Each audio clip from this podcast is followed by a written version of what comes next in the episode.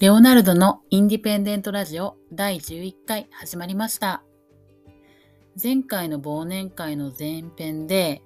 今年忘れたいほど嫌なことはなかったって件についてなんですけど忘れたいほど嫌なことっていうのとはまた違うので結びついていなかったんですけど今年は鮎川誠さんと千葉祐介氏が亡くなったことはとても大きいですね。他にも今年はたくさんバンドマンやミュージシャンの方が逝去されて、本当に思うことが多い一年でしたね。ああ、爆竹の桜井さんなんかは旧姓ですよね。やっぱり40何年も生きてると、人生のページとその時に流れていた音楽がなんとなくリンクしてるし、そのページが40何年分ですからね。で、バンドマンやミュージシャンが亡くなったってなっても音楽は残るから、そのリンクしてるページを触りながら思ってしまいますよね。特に好きなバンドマンだとなおさらですし。接点があった人じゃないから忘れたいほど嫌なこととか悲しいこととは少し違うこの感じ。今年はたくさんありました。特に鮎川誠さんと千葉祐介氏は特に思い入れがあるロッカーで、ライブも何回も見に行ってるし、鮎川さんは去年最後にライブを見た時はすでに闘病していたんだなと思うと何とも言えない気持ちになりました。千葉祐介氏は公表して休養してましたけど、何の不安もなくいずれ復帰すると思ってましたね。そしてこの二人が同じ年に亡くなるなんて思いもしなかったですね。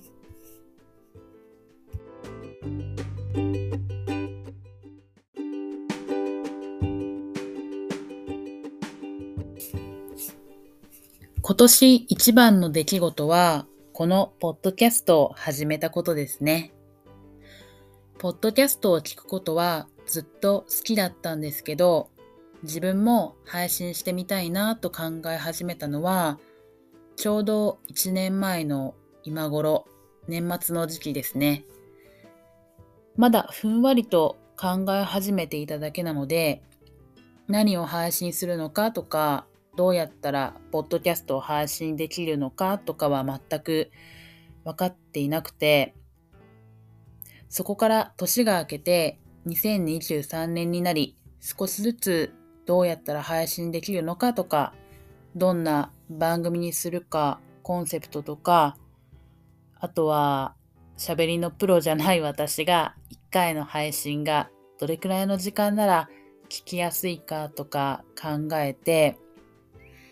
前以上にいろんなポッドキャストを聞いたりとか、少しずつマイペースに調べ始めました。その頃、たまたま SNS 関連に詳しい人に出会って、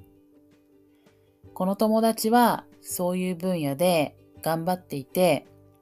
そういうところを見たり、話を聞くことによって、私のポッドキャスト解説に向けて大きく進展しました。やりたいことは違うけど、私もやるぞ、頑張ろうって思えたし、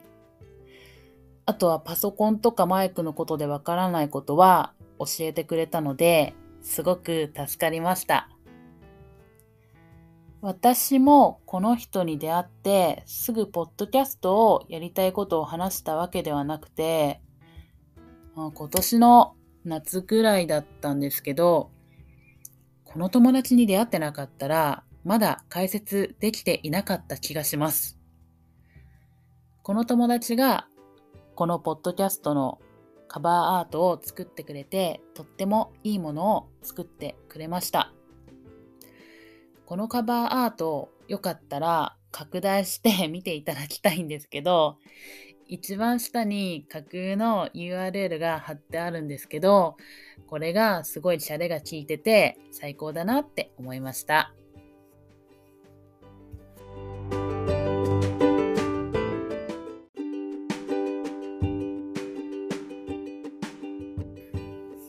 それからこの友達が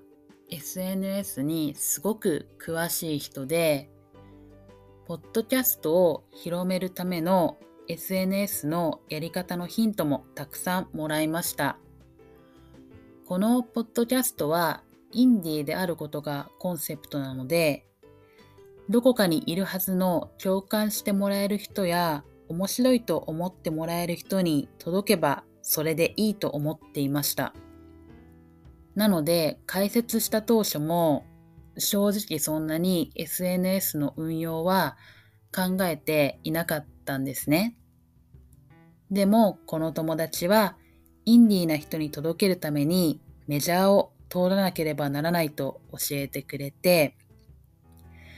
インディーな人に直行便で伝えるのは難しいと。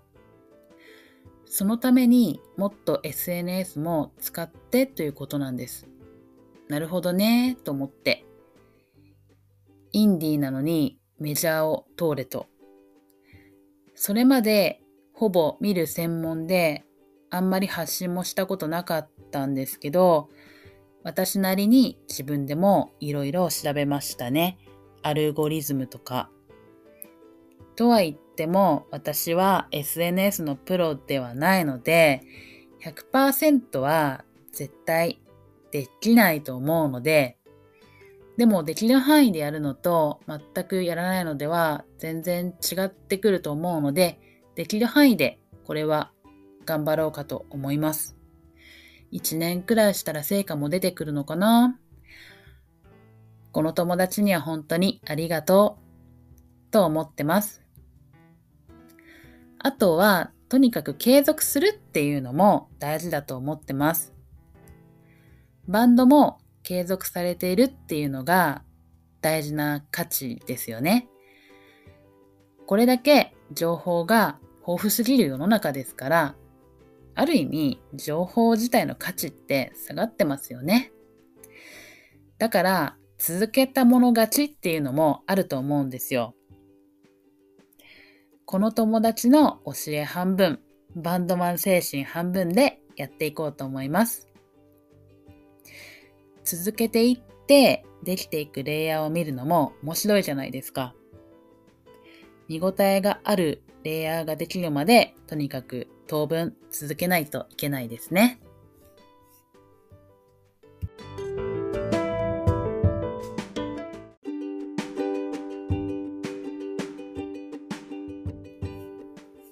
1年過ぎるのが早いわーってよく言いますよね。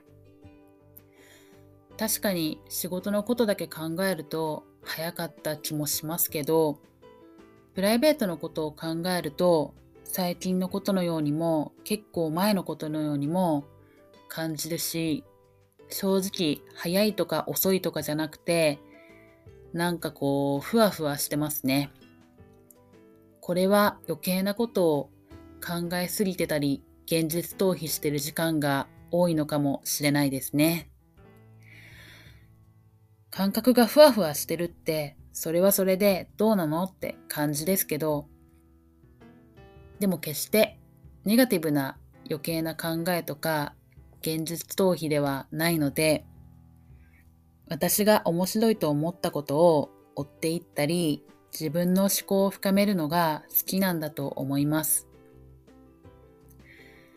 それからこの番組のテーマであるロックと性と感受性につなげていくんですけど、私はロックと性と感受性でしか動いてないなと思ってこのテーマをつけました。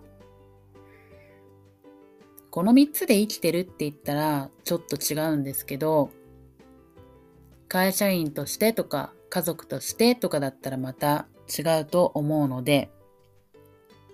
一個人の私、私そのもので言ったら、ロックと性と感受性でしか動いてないと思います。ただ、このポッドキャストをやり始めて思ってたんですけど、この3つの中で性は正直出しづらいなとずっと思っていて、最初は全然出すつもりでテーマに掲げちゃったんですけど、いや、本当に 出すの難しいなと思って、まあちょっと小ネタみたいな感じで 出してはいるんですけど、なんかもう、これで精一杯でした。やっぱり、何ですかね、この音楽と性の親和性がちょっとあんまりないのかもしれないですね。で、これについては来年から性の部分の出し方を変えようと考えているので準備中ですのでお待ちくださいませ。まあ誰も待ってないかな。